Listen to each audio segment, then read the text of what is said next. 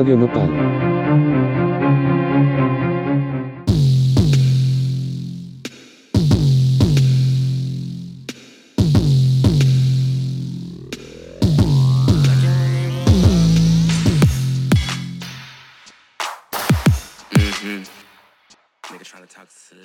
noches. Bienvenidas a Crónica. Yo soy tu host, Kat Donahue. Tenemos un episodio muy, muy especial esta noche con la activista y politóloga Zara Snap. Pero por el momento vamos a escuchar esta linda rola por Marquis que se llama Roll Up. Y ahora regresamos con más Crónica.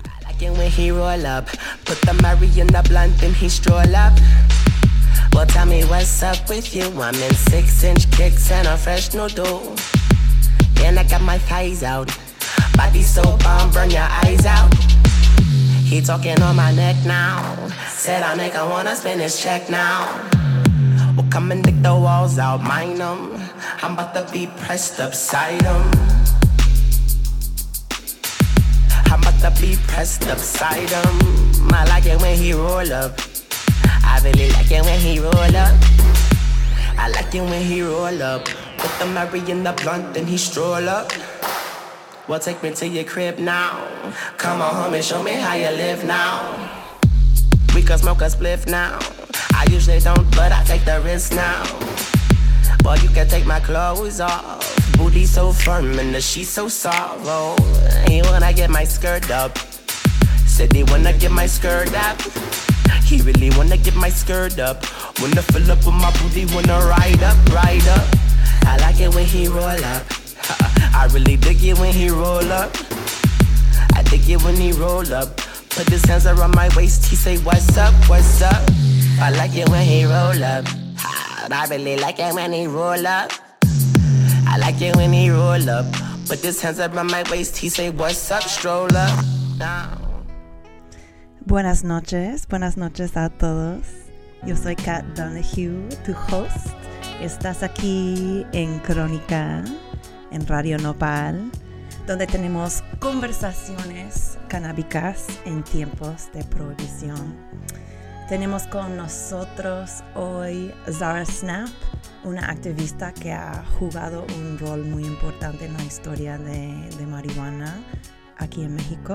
Bueno, no aquí en México, porque de hecho estoy grabando, como he estado grabando las últimas semanas, eh, desde Portland, Oregon. Oregon es el estado al norte de California. Eh, está, ha estado en las noticias Portland recientemente porque es un lugar donde estamos ya entrando, creo que estamos en la noche 97, algo así, de las protestas para el movimiento de, de vidas negras aquí en los Estados Unidos. Um, también era algo destacado que pasó hace un mes más o menos que las, eh, el presidente Trump mandó dos tropas federales a Oregon para eh, tratar de controlar las manifestaciones que estaban tomando lugar aquí. Um, pero los conflictos siguen acá de hecho, eh, ahora en vez de ser manifestantes contra policía, lo que estamos viendo es que los grupos neonazis, de cual son, hay muchos aquí en los Estados Unidos, están entrando en Portland. Entonces tenemos conflictos entre los manifestantes del movimiento para vidas negras y los neonazis. De hecho, uno de los neonazis fue disparado eh, y muerto el domingo de esta semana. Entonces estamos viendo... Uh, un nivel de guerra, de cultura aquí en los Estados Unidos muy intenso en Portland. Pero bueno, yo estoy aquí en la casa de mi mamá, estoy, estoy eh, segura y, todo, guardadita. Portland también es hogar a unas partes de comunidad canábica muy bonita. De hecho, eh, la revista Broccoli, que es como es manejado por mujeres y tiene una estética más basada en diseño. Em, de, em, destacar a, activistas y a gente de la industria que son mujeres y que son gente queer. Está muy lindo, revista que se llama Broccoli, chécalo.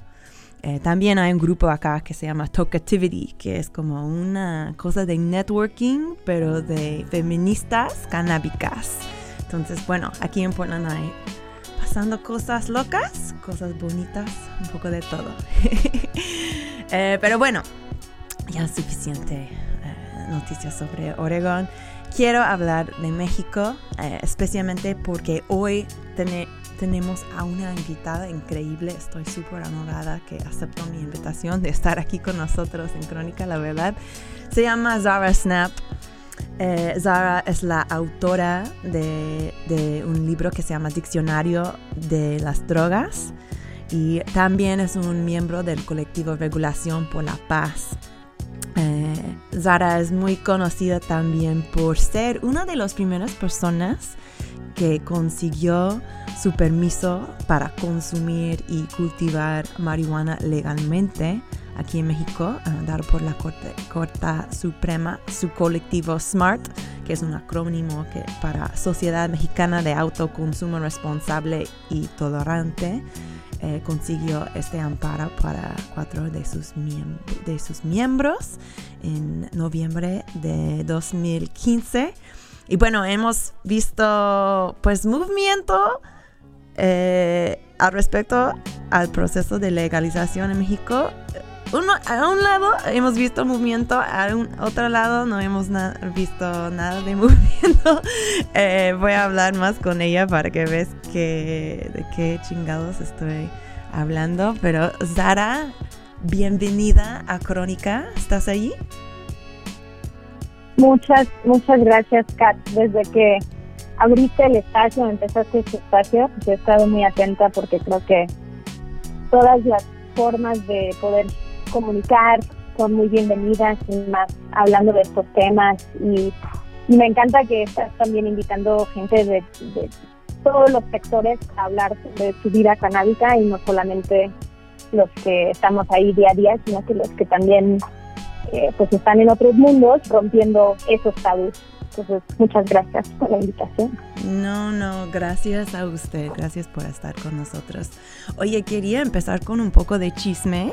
Eh, yo estaba muy emocionada para una charla en que en cual ibas a participar la semana pasada de hecho, fue con nuestro invitado de hace unos episodios, Jorge Hernández Tinajero. Iban a hablar de, creo que era de 100 años de la prohibición para el Expo Weed, uno de los eventos más grandes de marihuana de México. Pero se canceló toda la conferencia y se pospuso para, para este fin de semana. ¿Qué pasó? ¿Qué pasó? Eh, sí, justo todo, todo iba bien, yo creo. Em, bueno, pero en realidad creo que eso de hacer una Expo Week eh, virtual, pues es un gran reto. Y entonces, más bien, creo que las cosas estaban más o menos listos, pero hubo algunos problemas técnicos, ¿no? Imagínate montar tan virtuales en vez de físicos cuando tu trabajo ha sido, ¿no? Montar expos físicos. No eh, imagino. O sea, todos los problemas oh, que me ocurren solo por hacer este show, o sea, no, un expontero no. Pero van a estar reagendando esta charla. Sí, sí, sí. Digamos que todo arranca mañana, aunque esa charla va a ser a las 11 de la mañana en vez de que cuando lo tenían contemplado a las 12. Y también a las 6 de la noche voy a estar con Mujer.canábica, eh, Angélica, y eh, Polita Pepe, que también ha estado aquí contigo, y eh, Ana María Guzmari, ¿no? que es de Chile, de Fundación Daya. Entonces, ahí también vamos a estar teniendo una como una un círculo de feminismo canábico. Entonces, por si quieren escuchar ahí también creo que va a ser todas las charlas creo que van a estar buenas pero em, yo estaré a las 11 y a las 15 de la tarde. El lo más bueno va a ser eso.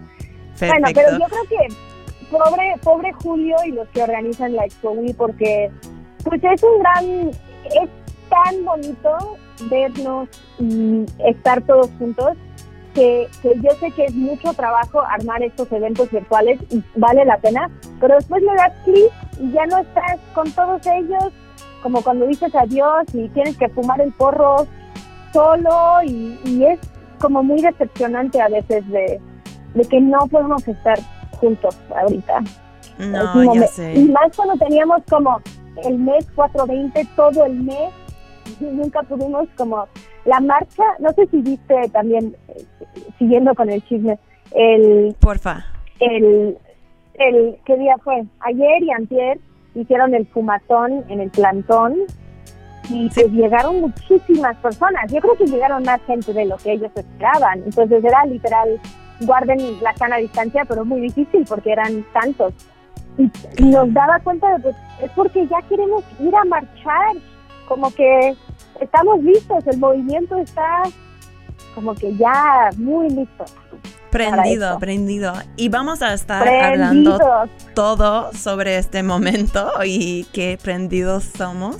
Pero primero quiero hablar un poquito de ti.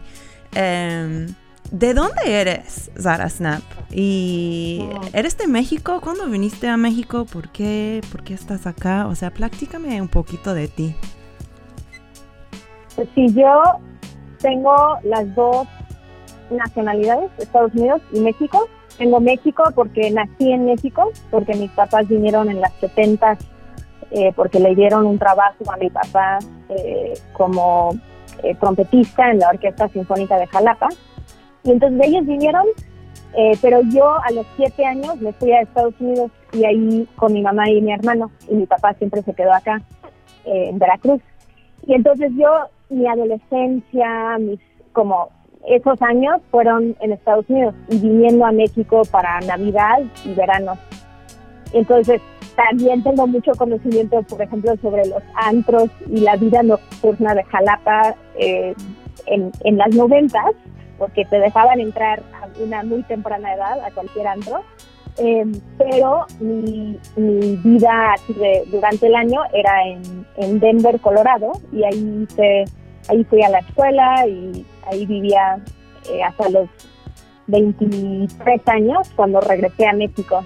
Y ahora desde entonces pues en estos años he vivido más en México que en Estados Unidos y sí me siento me siento muy a gusto aquí. Toda la gente sabe, pero ¿cuál prefieres? Y yo digo, pues yo vivo aquí, yo como que claramente prefiero aquí, la comida, la, como la vibra, pues desde que entramos en el tema de política de drogas aquí en México, pues hemos hay un gran movimiento de personas, hay mucha gente que que justo abrieron las puertas y aquí estamos gracias a ellos. Jorge Tinajero siendo una de esas personas. Em, y pues ahí ahora siento que estamos viendo más cambios que en los últimos cinco años que en los últimos 50 años. Em, wow. Pero me gusta estar trabajando este tema en México también, porque siento que en Estados Unidos a veces es, trabajas en cannabis, en así, regulación de cannabis, o en cómo evitar sobredosis y temas alrededor del uso de heroína o fentanilo y estas otras sustancias, pues son como los dos extremos.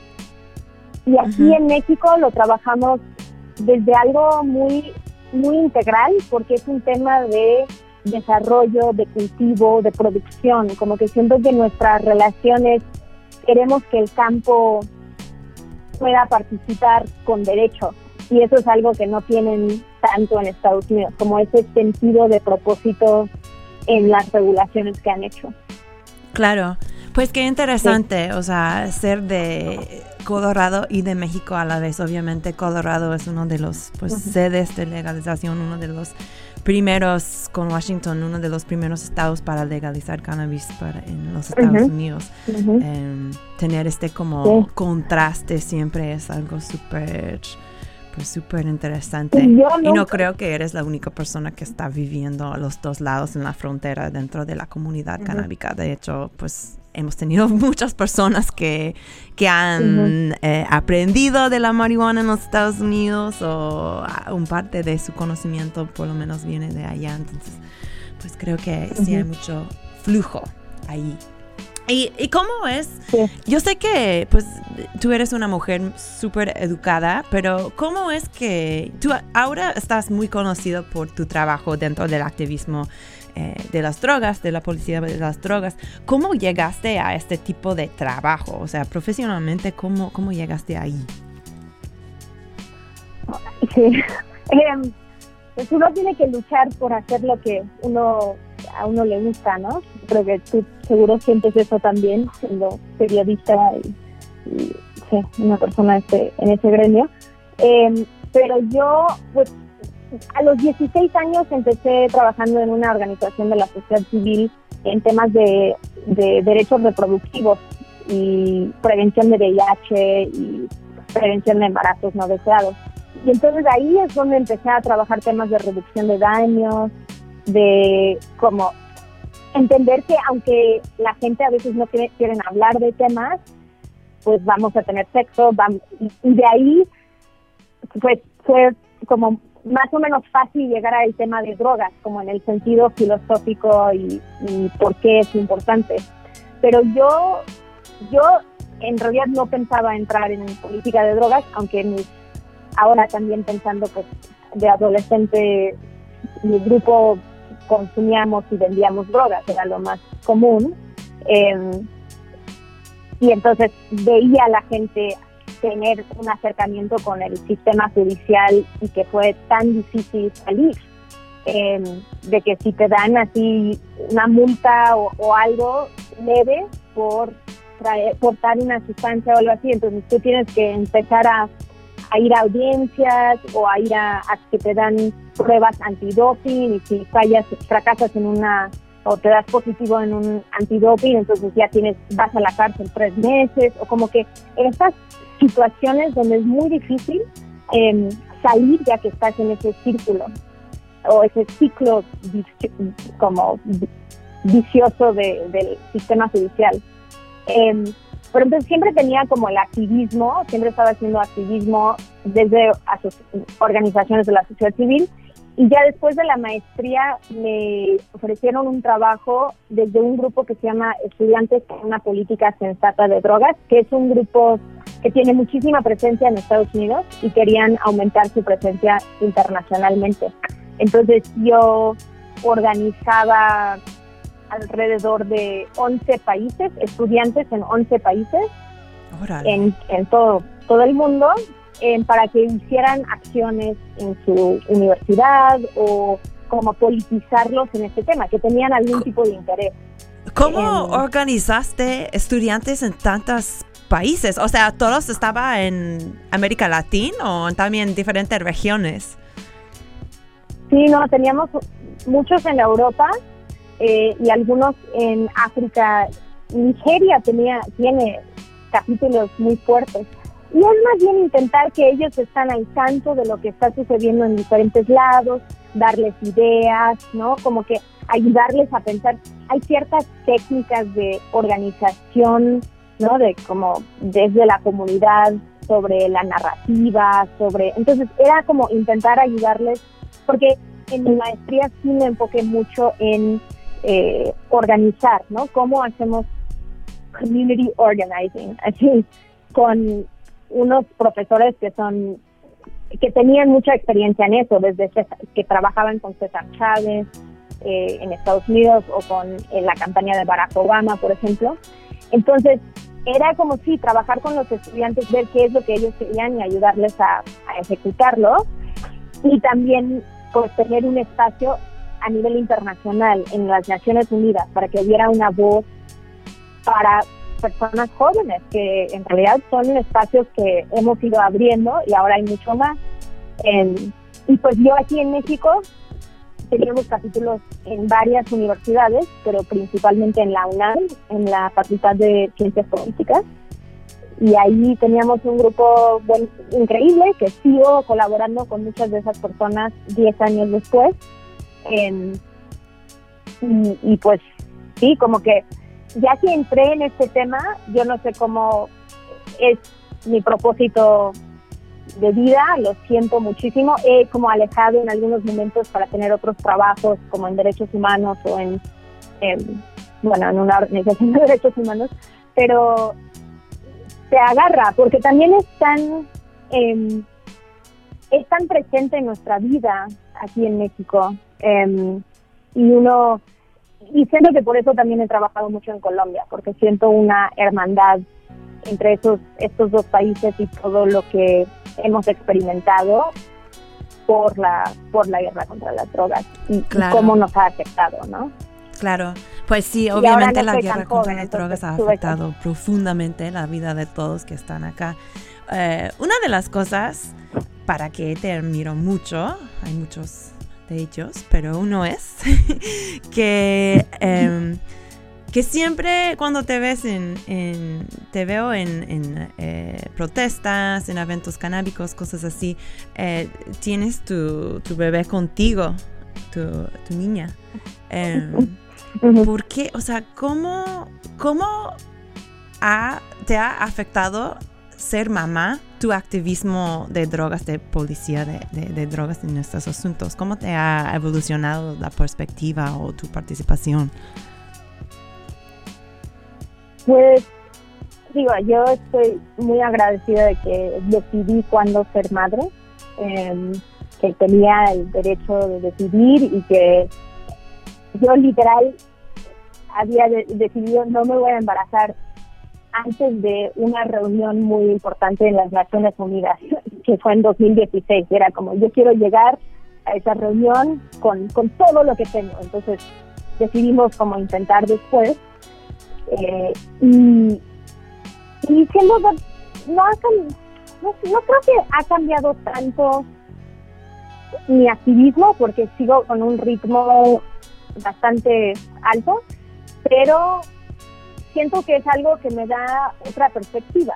Entonces, ahora, porque antes también en debates y todo eso me decían cosas como, pues como padre de familia, yo creo que, entonces ahora yo digo, tú también como madre de familia, ¿no? Como yo también puedo tener esta autoridad ahora. lo tienes, lo tienes. bueno, pero es como, de como si eso cambiaría como hablo de las drogas. Y más bien creo que, que me ha ayudado a ser mucho más coherente en el sentido de que hace 10 años casi no hablábamos de si, trabajabas en este tema, de que eras una persona que usa drogas, ¿no? Como que claro. era mejor decir, no, soy una persona objetiva y solo lo hago porque es lo correcto, ¿no? Por la evidencia. Y es lo correcto, por la evidencia. Pero además podemos decir, y también disfruto o como que consumo y es parte de mi, de mi vida y estoy bien. Entonces ha sido de, de no esconder mi consumo de mi, es, niño, pero tiene pelo muy largo, entonces, em, de no esconder em, mi consumo de él. Eh, él entiende que hay cosas que tomamos que él no puede tomar, hay cosas que fumamos que él no, no se acerca, ¿no? Como que hay una... Hemos, hemos sido muy claros y él no se queja. Digo, le tengo que ofrecer, bueno, si yo voy a tomar un mezcal, pues te tengo que ofrecer algo también, eh, igual de rico, ¿no? O, pero como un jugo de naranja. Pero él, creo que eso es algo de, de saber. Y, y ahora que soy madre, me di cuenta que mi, mi, papá también lo había hecho conmigo cuando éramos niños. Él dijo, yo fumo marihuana, si quieren platicar de eso. Sí, mi papá, mi mamá no. Eh, mi mamá es, eh, ella medita y llega a alturas más altas que yo podría llegar, yo creo. Qué buena onda. Con la meditación. Qué buena onda. Em, ¿Y crees que la gente te recibe diferente? O sea, tu activismo, digo, por ser el, el hecho de que eres mamá. Yo creo que tal vez algunos tal vez me toman un poquito más en serio y eso también con los años, ¿no? cuando tenía 28, pues me van a tomar diferente ahora que tengo 37. Pero también creo que para mí, y tú lo hiciste, yo lo he llevado a muchos de estos espacios porque yo quiero que los espacios de activismo sean espacios abiertos a niños y también a personas mayores, ¿no? Yo quiero que la gente se siente seguro, no importa tu edad. Em, y creo que eso, como en la última marcha que pudimos tener de, como la marcha grande en mayo eh, de 2019, em, yo vi muchas más familias y vi muchas más personas yendo como para disfrutar el día. Yo creo que es algo muy positivo para nuestra nuestro movimiento que se vea esa diversidad, porque creo que cuando se crean estos espacios que a veces sucede, donde es principalmente hombres, que principalmente un rango de edad, ¿no? Donde todos están fumando, y entonces se crea una vibra que a veces puede ser un poco densa. Em, y así fue la, era la marcha hace varios años, ¿no? Como que se ha ido generando ese cambio em, para que sean espacios más abiertos em, y donde nos podemos sentir más seguras como mujeres, como madres y que se entienda que estas, estos hombres que están marchando no están solos, ellos tienen toda una familia que les está apoyando para que ellos también puedan estar ahí, entonces, ¿por qué no nosotras también y, nosotros podemos todos estar? Ahí. Obviamente, yo soy súper de acuerdo de, pues no solamente en México, pero en todo el mundo, cuando se acerca la legalización o cuando crece el movimiento implica el involucramiento de más mujeres y más familias y es algo súper sano para, para el activismo canábico, para el movimiento canábico. Oye, quiero tomar un breve break musical y quiero tocar una canción que has traído hoy para nuestro playlist. La canción es Smoke Two Joints por Sublime el gran grupo californiano. ¿Por qué elegiste este rola para traer a para traerla a Crónica? Ay, pues eh, yo tengo muchos recuerdos de estar escuchando esto así, fumando bongs en, en casas de mis amigos.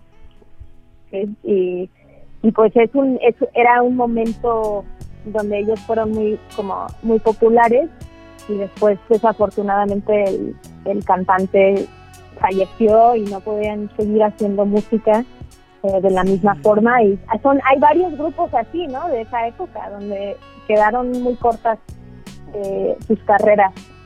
Claro y, claro me hubiera gustado escuchar más. Un, un cuento una clásico vez, y entonces eh, sí, exacto esos son como perfecto. Va pues escuchámosla Este es Smoke Two Joints de Sublime. Estoy hablando con Zara Snap. Ahora regresamos con más crónica en Radio Nopal. One of them was a male and the other two, well, the other two were females. God only knows what they were up to in there. And furthermore, Susan, I wouldn't be the least bit surprised to learn that all four of them habitually smoke marijuana cigarettes. Reefers.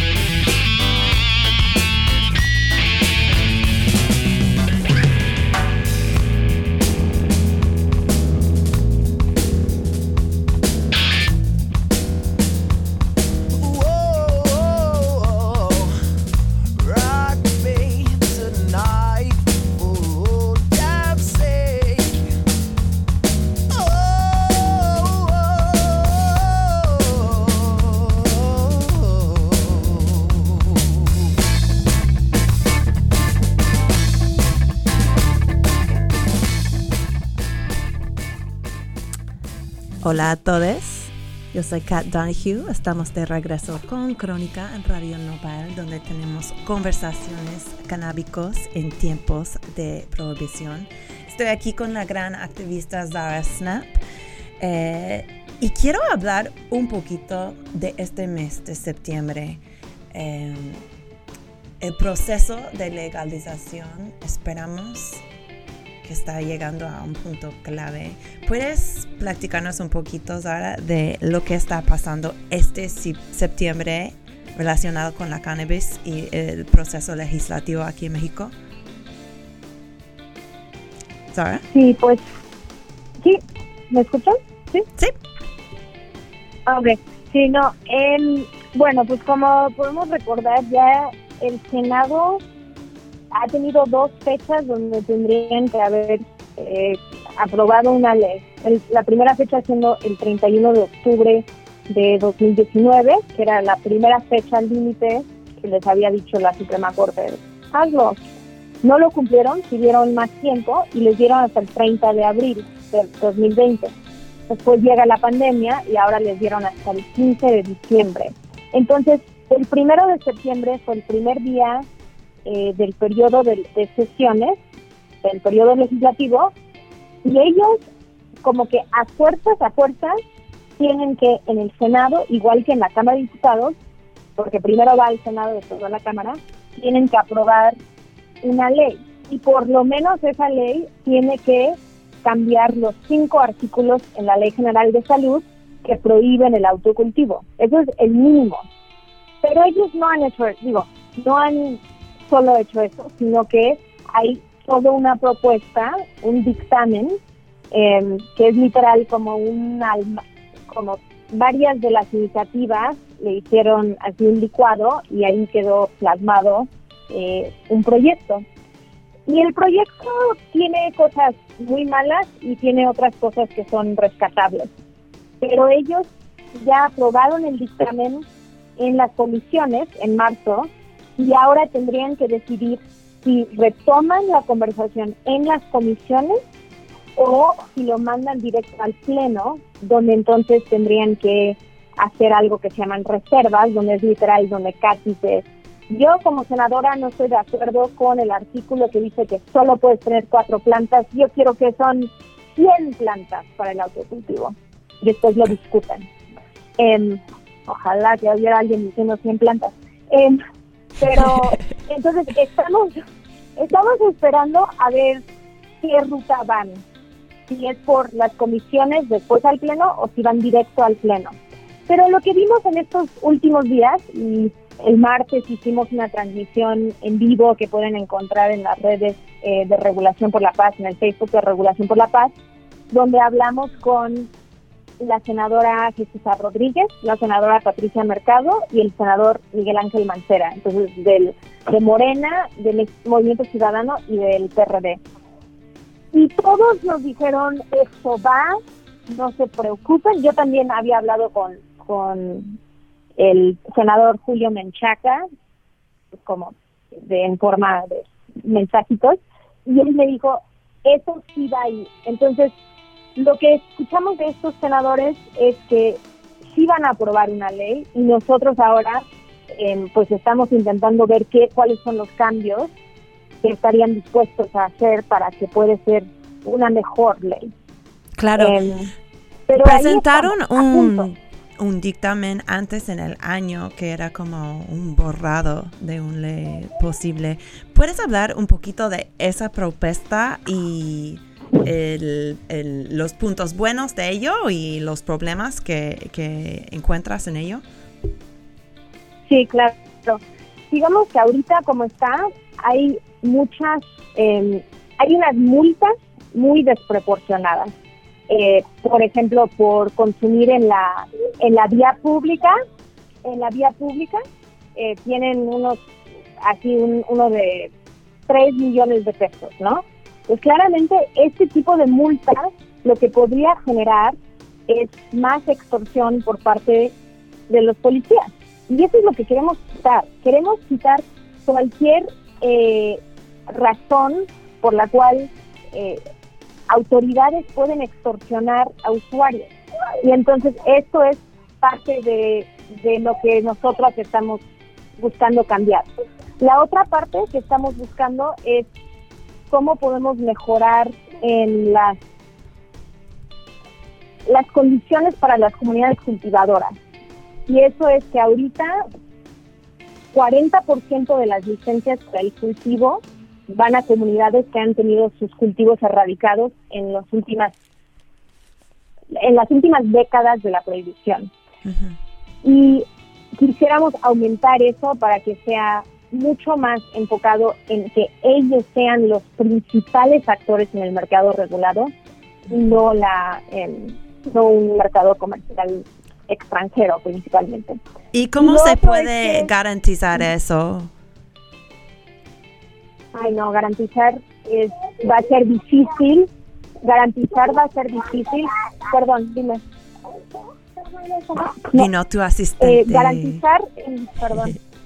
Garantizar en México es difícil, pero lo que sí creo es que eh, hay oportunidades, digamos que te puedo hablar un poco de, la, de los candados que existe para el mercado regulado. Uno de esos es que, hay cinco tipos de licencias eh, permitidos. Cultivo, transformación, eh, comercialización, importación, exportación o investigación. Si tú eres una empresa X, tú solo puedes pedir uno de esos tipos de licencia. No puedes tener cada, todos los tipos. Esto es importante porque es como una manera de evitar la captura del mercado o del un monopolio. O, las compañías muy grandes, o sea, las corporaciones estilo Canadá. Exactamente. Entonces, por eso era, por eso es de, ok, vamos a, pero, y, y esto es otro punto, de esos 40% de las licencias para cultivos, que van a ir a comunidades afectadas, em, ellos sí pueden tener los cinco tipos de licencia. Entonces, ellos sí van a tener una, perdón, ya se hizo tarde. No em, pasa nada, al contrario. ¿Qué quieres? Tú dime. Em, ellos sí van a poder como lo decimos nosotros, ellos iban a poder aprovechar el mercado plenamente porque tendrían esa integración vertical. Pero una empresa no podría tener esa integración vertical. Entonces es cómo aprovechar cada parte de la cadena de producción. Em, y justo, sí, estamos intentando evitar con algunos aprendizajes de otros países y creando un modelo mexicano, un modelo donde queremos que haya una definición en la ley sobre quiénes em, son las comunidades afectadas, ¿no? De que no es nada más que la Sedena que tenga que decir, porque ahorita en la ley está, la Sedena va a tener una lista de las comunidades que pueden aplicar. Pues no, mejor que, que eso exista, pero que también eh, la comunidad puede aplicar y demostrar que sí han tenido sus cultivos erradicados o que han sido afectados de alguna forma. Que eso también, porque puede ser que la Sedena, sus datos no sean eh, tan completos, ¿no? Es algo que en México conocemos bien, ese, ese problema. Perfecto. Hablando de esos otros países, o sea, ¿qué son, qué son los conceptos o, partes de legalización de otros países que crees que puede servir a México? O sea, ¿qué son los modelos o partes de modelos que, puede ser em, adecuado para este país que tiene un perfil pues muy único entre los países que ya han legalizado la marihuana? Pues creo que hemos aprendido de cualquier experiencia que ha sucedido. Lo que podemos aplicar y lo que vemos reflejado en México son eh, manteniendo las tres vías de acceso, ¿no? De que existe el autocultivo. Hay algunos lugares donde tal vez han regulado, pero no han permitido el autocultivo. Eso es claro. como un delito para mí, como que porque tú tienes que poder, si eres paciente o si nada más quieres consumir, tener tu propia forma de abastecer tu consumo sin tener que ir a algo comercial. Entonces está el autocultivo, solo permite cuatro plantas. Para nosotros, cuando apoyamos y acompañamos una propuesta de, bueno, la propuesta de Olga Sánchez Cordero, pusimos 20 plantas, porque eso es lo que hay en Colombia y creemos que de esa forma, pues una persona sí puede tener las plantas que necesita para su consumo. Cuatro plantas, depende qué tan bien cultivo. Em, y la mantiene em, las asociaciones canábicas, que es algo también de Uruguay y también de España, pero queremos, nosotros propusimos que las asociaciones podrían tener hasta 150 miembros en la iniciativa de Olga Sánchez Cordero. ¿Qué es el límite de propuesta? 20, 20 personas. 20 personas y con cuatro plantas cada uno. No, es que es muy pobre. Es poquito. ¿Y, qué tal si cinco se van y nunca regresan y tú no sabes? Entonces pues, los voy a quitar y voy a poner nuevos y todo eso crea más burocracia. Y nosotros cuando estamos escribiendo, es que también es importante, yo siento que en el Senado ellos agarran números de donde sea, cuatro plantas, 20 miembros, ellos no saben por qué decidieron eso, ¿no? Nosotros platicamos con los compañeros de Uruguay, yo he ido a, bueno, he ido a los dos países, a España para poder conocer las, los clubes allá, para entender cuál es ese ese número que donde es posible hacerlo a un buen precio, donde es competencia al mercado legal o el mercado ilegal, ¿no? Donde le cuesta menos formar parte de un club, eh, pero donde no es tan comercial como algunas de las asociaciones que tienen, por ejemplo, en, en Barcelona, donde hay miles de miembros. Entonces, siento que aquí fueron pues más conservadores. Eso es lo que ellos saben hacer, ¿no? Como que ser más conservadores. Y nosotros, pues fuimos realmente aprendiendo.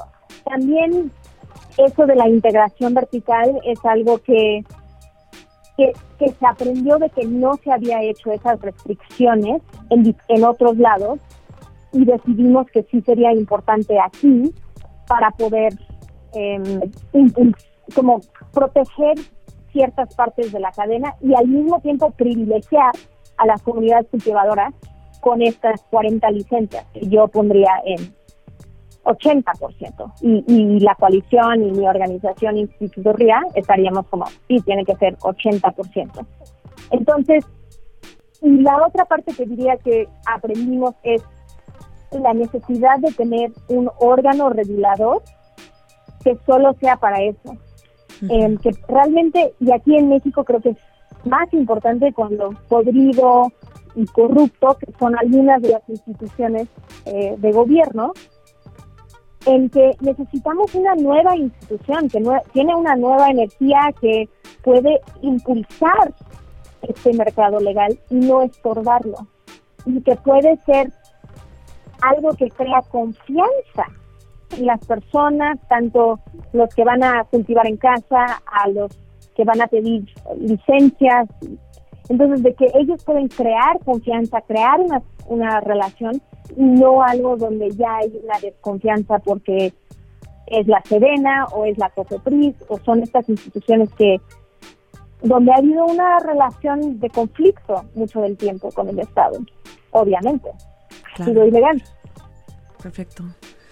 Oye, tengo una pregunta sobre los políticos que han estado apoyando a esta causa de, tener una legalización justa. Eh, era mi impresión cuando fue elegido em, presidente AMLO que, que, su partido Morena iba a ser los campeones de, la legalización de, marihuana, una cosa que ahora pues se ve un poquito poderoso. El presidente ha dicho un par de cosas pues medio... Em, eh, no cierto y medio em, decepcionante sobre, sobre el cannabis. Hablando del partido de Morena, o sea, tú mencionaste a la senadora Jesús Rodríguez como una persona que ha estado activo en este discurso, pero hablando como nivel partidario, eh, ¿ves que la Morena está comprometida a este proceso de la legalización Y, si no, o sea, ¿quiénes son como los políticos que están em, empujando más ese tipo de asunto, como apoyando más los, los usuarios y las comunidades que han estado cultivando? Pues creo que creo que como partido están un poco divididos. Digo, en, en las en las plenarias de legislativas y todo eso, pues dicen que están a favor, pero después pues cuando ellos hacen sus declaraciones, a veces dicen cosas muy conservadoras y yo siempre me, preocupa que ese sea el partido de la izquierda, el partido más progresista se supone, y que siguen como difundiendo desconocimiento sobre el tema. Y que yo creo que, como bien dices, hubo un, un voto, yo les digo, el, el voto Pacheco amplio para Morena. Nos, muchos de nosotros votamos por ellos justo para este cambio. Y porque en la campaña tanto AMLO como Olga Sánchez Cordero hablaban mucho de la regulación y, y, y Olga Sánchez Cordero lo, lo, entiende muy bien porque ella fue parte de la Suprema Corte cuando ganamos el primer amparo, entonces ella lo entiende pero ellos hablaban mucho de, regulación de cannabis y regulación de amapola. Entonces yo sí hubiera, me hubiera gustado ver más fuerza sobre eso, me hubiera gustado ver a, gobernación siendo más activo em, en sus recomendaciones hacia el Senado. Yo creo que ella, como secretaria de gobernación, cree en esto y lo entiende, pero no sabe cuánto capital político gastar en eso. Mm. Y creo que eso es la mayoría de, las personas. También creo que en Morena hay, pues como en cualquier lugar hay muchas generaciones. Entonces, la generación de AMLO, AMLO siempre ha sido muy conservador. Es una persona conservador. Eh, entonces, para él es muy difícil entender esto de derechos. Y puede ser derechos de personas que usan drogas o derechos de personas de la comunidad GLBT, QQI. Puede ser como, él no entiende derechos. Em, pero creo que hay mucha gente dentro de Morena que creen en esto y que lo quieren impulsar y que son de una nueva generación. Pero yo, por ejemplo, en 2014 llevamos un grupo de legisladores a, a Colorado a conocer la experiencia allá y parte, uno de ellos era Mario Delgado, hoy en día es el, el coordinador del grupo parlamentario en, en la Cámara de Diputados. Es una persona muy importante. Él entiende esto, él entiende la, la, necesidad, la urgencia, sabe qué tiene que proponer, qué, necesitamos hacer, em, pero otra vez juega en, en cuanto ellos tienen esta idea de que van a perder votos. Yo les necesito convencer que van a ganar votos si hacen este tipo de cosas, porque yo creo que es así, yo creo que ya esto también deja de ser un tema, y lo hemos visto en Estados Unidos, deja de ser un tema ideológico y es un tema de evidencia, de desarrollo, de derechos humanos, como que necesitamos que, que lo ven, que ven ese lado. Em, entonces creo que están divididos en Morena, pero veo que hay... Cuando hablas con ellos en corto, también siento que todos están de acuerdo, es nada más cuando salen después en público.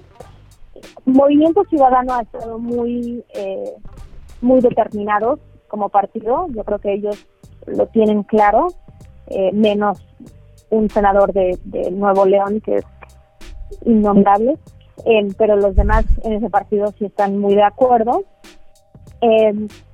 Perfecto. Hasta el PRI ahora está de acuerdo. ¿Quién, quién lo hubiera pensado?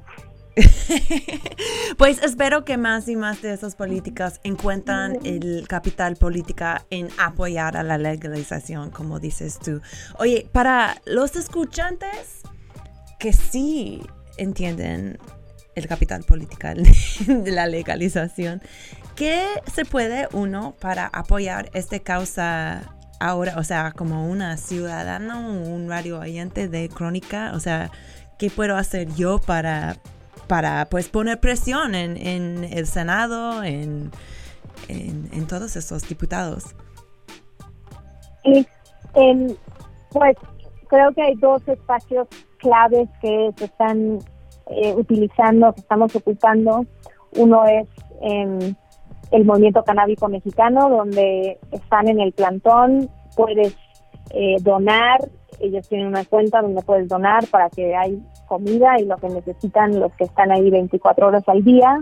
Eh, también ellos sí están haciendo algunos eventos presenciales, como lo mencionamos eh, al principio. Eh, y el otro Hace siete años han estado, uh, siete meses han estado siete ahí. Meses, siete meses. Sí. Híjole, sí. sí no, a ellos. Y, y, ellos pensaban que de, de febrero a abril, eso era el plan. Entonces, Sí, claro. Sí, por favor. Sí, iban diciendo que iban a ir y nunca se fueron y ahora este jardín es una selva, está enorme. Es una selva de plantas, es increíble, sí. Increíble, ya tienen gato, tienen de todo. Sí, no, es, es un es un gran ejemplo de la desobediencia civil y acciones súper concretas. Yo eh, soy muy fan de todo lo que han logrado y creo que es una forma de, de este cambio cultural que se tiene que ir generando con este contenido, eh, con el movimiento canábico mexicano, con todas las revistas que salen, ¿no? Es, siempre todo es muy bienvenido. Y el otro es esta coalición que empezamos cuando ganó, justo cuando ganó AMLO, que se llama Regulación por la Paz, que nos pueden encontrar en redes y que también lo has compartido, muchas gracias. Eh, y ahí tenemos eh, campañas, una campaña donde tú puedes mandar un correo a todos los senadores eh, presionándolos con nuestras cinco exigencias que tenemos ahora sobre este, sobre la regulación y también ahí pues hay otras actividades donde donde pueden participar. Yo también no dudaría en si tú eres de algún estado o si es de Ciudad de México también, pero hablarles directo a tu senador o senadora y decirles, como que sus números son públicos, háblenles y decirles yo quiero que regulen la marihuana y que lo hagan antes del 15 de diciembre y si quieren sacar unos puntos para platicarlo de las páginas de, regulación por la paz, pues adelante. Em, porque creo que es importante que ellos lo escuchen de muchas voces y no solamente desde algunos que hemos estado ahí mucho tiempo, sino que es muy importante mostrar la diversidad de voces. Y nosotros, pues cada, cada cosa que hay, cada momento, cada fecha, em, lo intentamos conmemorar, conmemorar de alguna forma, como lo hicimos ahorita el primero de septiembre, em, porque si esto es, esto es algo de que ellos tienen que sentir la presión desde todas nosotros. Em, y de ahí ellos van a ir cambiando. Yo creo que también son cosas tan personales como si no has hablado con tu familia sobre tu consumo y sientes que es un buen momento para hablar con tu familia, no siempre es.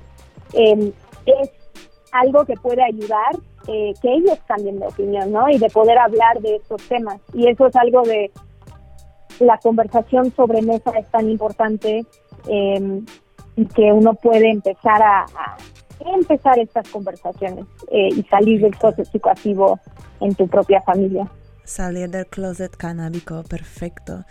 Pues Zara, muchísimas gracias por estar con aquí nosotras. Casi llegamos al fin del programa. Eh, ha sido un muy buen encuentro de las güeras canábicas. Muchas gracias, sí, me encantó eso. No, espero que puedas regresar en algún momento. Si quieres encontrar a Zara en el internet, está en casi todas las redes como arroba Zara Snap. Y nada, muchas gracias a usted, gracias a Radio Nopad como siempre por tenernos como parte del mejor equipo radiofónico de México. Voy a cerrar el programa. Decir una cosita? Por favor. No, sí, sí, sí. Ah, no, no, no. Si, si nos gusta, ahorita vamos a hacer algo que se llama una fecha psicoactiva, que también es, si tú tienes una investigación o algo sobre sustancias que quisieras presentar, pues estamos buscando como gente que quieren hacerlo dentro de esta metodología de una fecha sobre los psicodélicos o sobre los estimulantes o sobre innovaciones en cannabis. Entonces, eh, en las redes de Instituto RIA, ahí pueden encontrar eh, más información para participar, porque también es de compartir conocimiento. Entonces, eso era lo único. Muchas gracias por la invitación. Sí, no, gracias. Una buena oportunidad para la gente que está muy interesada en los psicodélicos. Perfecto. Bueno, voy a terminar la, el show con una rola de un rey fallecido de la cumbia rebajada, el, el acordeonista y cantante Celso Piña. Este es su clásico Ramita de Siriguaya. Has estado con Crónica en Radio Nopal, donde siempre estamos teniendo las conversaciones canábicas en tiempos de prohibición. Yo soy tu host, Kat Donahue, y nos vemos la semana que viene.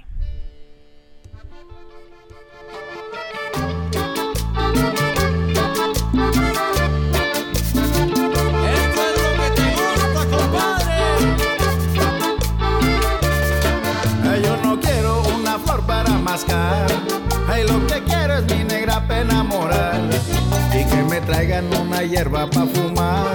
Que aquí de frente yo me voy a plantar. Ay, yo soy loco y tengo mi pelo largo. Vivo sabroso porque siempre trabajo. Y si de aquí quieren que yo me les vaya, pues que me traigan mi ramita de siriguaya. Ay, que me den, que me den la siriguaya. yo me fumo y me fumo la siriguaya. La siriguaya, la siriguaya. La ramita de siriguaya. Ay, yo me fumo y me fumo la siriguaya.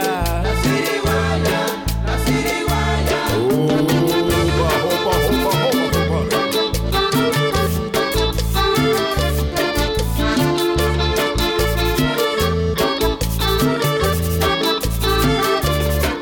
siriguaya es la cosa más sabrosa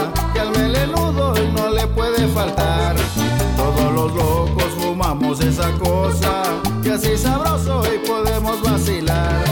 No sé la gente por qué pisa la hierba, si la hierba cae no se puede pisar. Hay que cuidarla para que no se pierda, la necesitan los locos para fumar. Hay que me den, que me den la siriguaya. fumo y me fumo la siriguaya.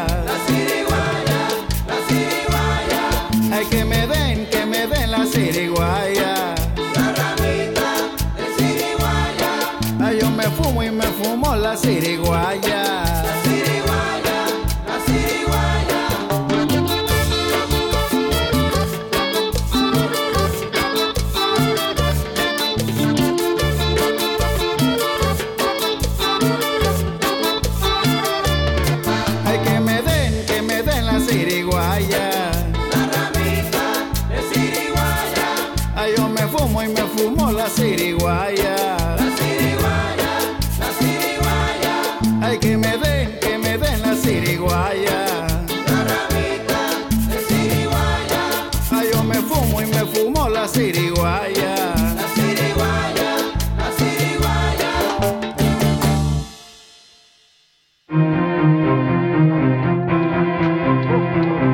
Dia.